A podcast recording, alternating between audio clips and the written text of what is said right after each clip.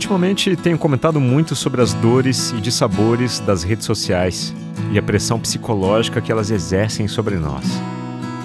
Hoje, com um pouco mais de tempo, já desacelerando o ritmo com a chegada do fim do ano e aquela gostosa preparação para um período de descompressão e renovação, tive a oportunidade de refletir com mais cuidado sobre nossas vidas digitais.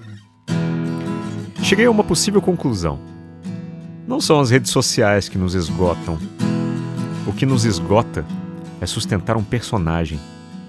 Veja, eu sempre gostei de escrever e de me comunicar por meio da escrita.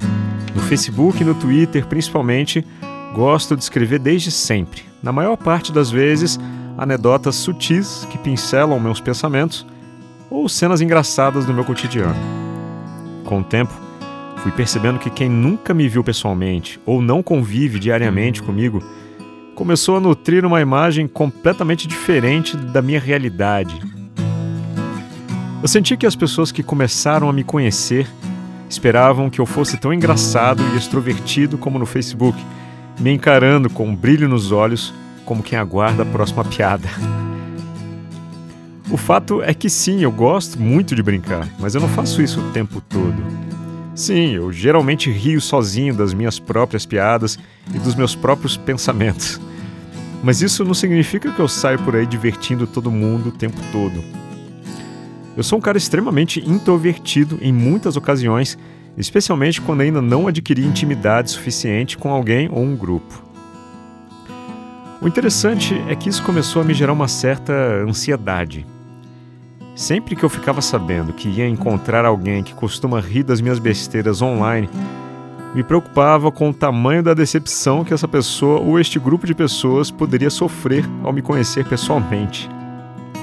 Eu não sou e nem me considero assim tão engraçado, mas quando coloco isso nas redes sociais, é essa a imagem principal que as pessoas tendem a nutrir sobre mim.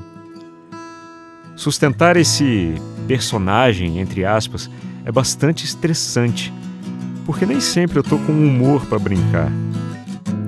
Numa reunião social, às vezes quero apenas debater sobre algum assunto importante ou falar sobre coisas da vida, deixando que as brincadeiras surjam naturalmente.